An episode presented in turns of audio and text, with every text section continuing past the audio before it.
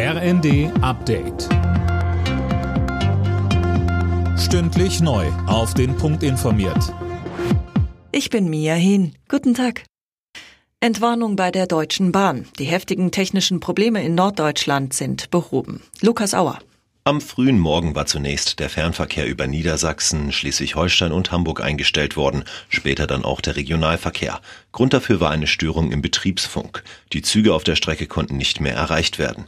Etliche Reisende waren davon kalt erwischt worden. Gestern hatten in Hamburg und Schleswig-Holstein die Herbstferien angefangen. Dazu kommen noch ein paar Heimspiele der Profifußballer im Norden heute. Auf der Brücke zwischen Russland und der besetzten Krim ist nach russischen Angaben eine Autobombe explodiert.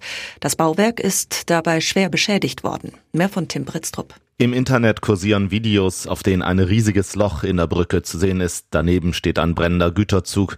Über die Kertschbrücke werden die russischen Invasionstruppen im Süden der Ukraine versorgt.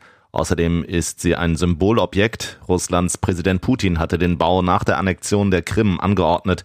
Für den Fall eines Angriffs hatte Russland mit Rache gedroht.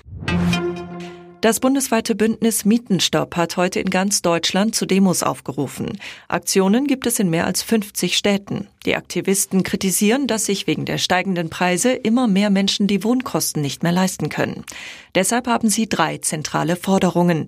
Dass Mieterhöhungen für sechs Jahre begrenzt werden, dass die Mietpreisbremse scharf gestellt wird und eine energetische Gebäudesanierung für mehr Klimaschutz.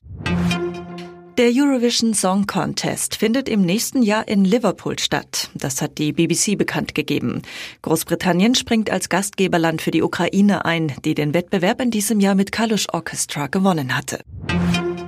Weltmeister Max Verstappen startet beim Formel 1 Rennen in Japan von der Pole Position. Der Red Bull Pilot setzte sich im Qualifying gegen die Ferrari Piloten Charles Leclerc und Carlos Sainz durch.